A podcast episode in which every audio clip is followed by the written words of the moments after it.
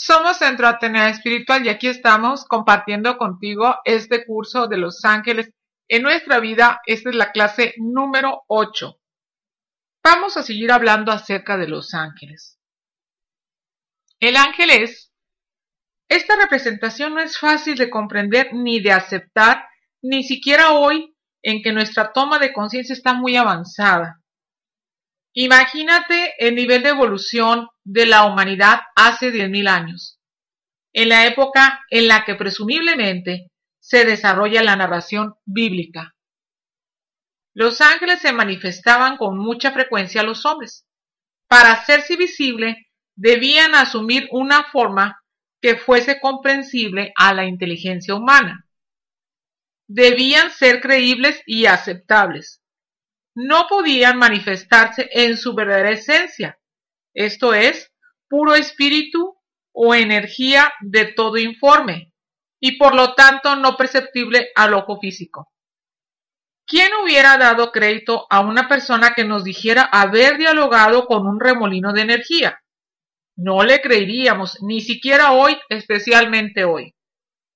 Que el ángel sabe que no debe atemorizar excesivamente al hombre, y que debe de hacerse aceptar como criatura venida del cielo para traer la palabra divina. En la imaginación popular, ningún ser podía surcar los cielos sin ser sostenido por las alas, se aplastaría contra el suelo. La pregunta es, ¿qué aspecto tendría un ángel si pudiéramos verlo? Es difícil responder. Los físicos encuentran en el mismo problema para determinar cómo es un electrón. ¿Es una partícula o una onda? ¿Está en un solo sitio o en un momento dado o en varios? Lo mismo ocurre con los ángeles. Su cuerpo existe en varios sitios a un mismo tiempo o en todos ellos. ¿Cómo pues se podría dibujar el retrato de un ángel o tomarle una foto? No se puede.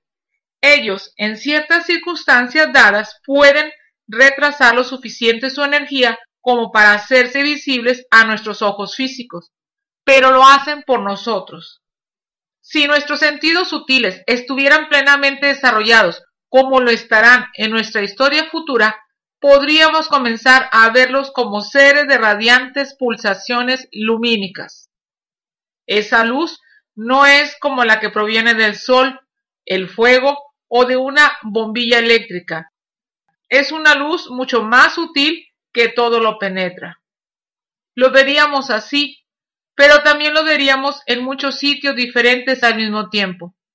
Sería como sostener muchas diapositivas de la misma persona contra una luz intensa para poder verlas a todas al mismo tiempo.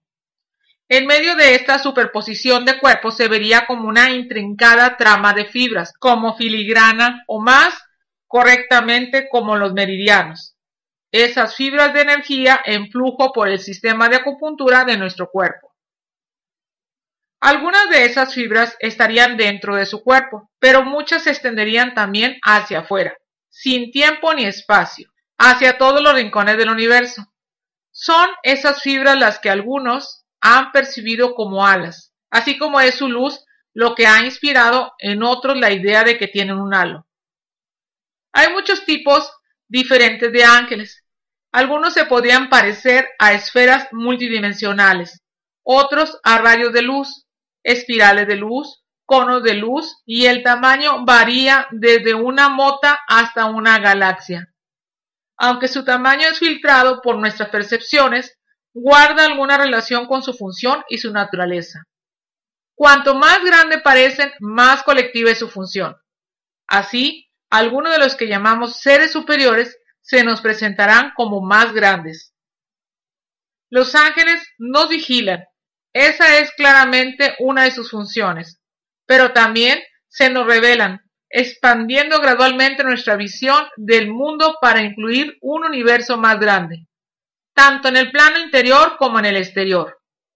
Nos ayudan a ver a que no estamos solos, a la deriva en un cosmos vasto y desiertos como simple grupo de moléculas reunidas al azar, sin ton, ni son, ni propósito. Todos somos una parte de esa expansiva oleada de conocimiento. y la historia de esta ola es parte de nuestra herencia espiritual global. No pertenece a los miembros de ninguna religión, raza, credo o sexo en particular, sino a toda la humanidad. Es importante destacar que los sufis hayan reconocido a los ángeles como amigos bien amados. Los sufis fueron los místicos del mundo islámico, quienes veían a los ángeles como compañeros del corazón, reflejos de Dios, el bien amado. En su obra encontramos una reconciliación del conflicto entre quienes ven a los ángeles como seres externos y quienes lo consideran como aspecto de nuestra alma o yo superior. Cuando comprendemos que es nuestro ángel, nuestro verdadero yo, el compañero de nuestra alma, quien nos conduce hacia Dios, ya no importa que el ángel esté dentro o fuera. La paradoja ha sido superada y se inicia una nueva era de relaciones entre las dos especies. Continuamos en el siguiente video. Un fuerte abrazo para todos, gracias y hasta pronto.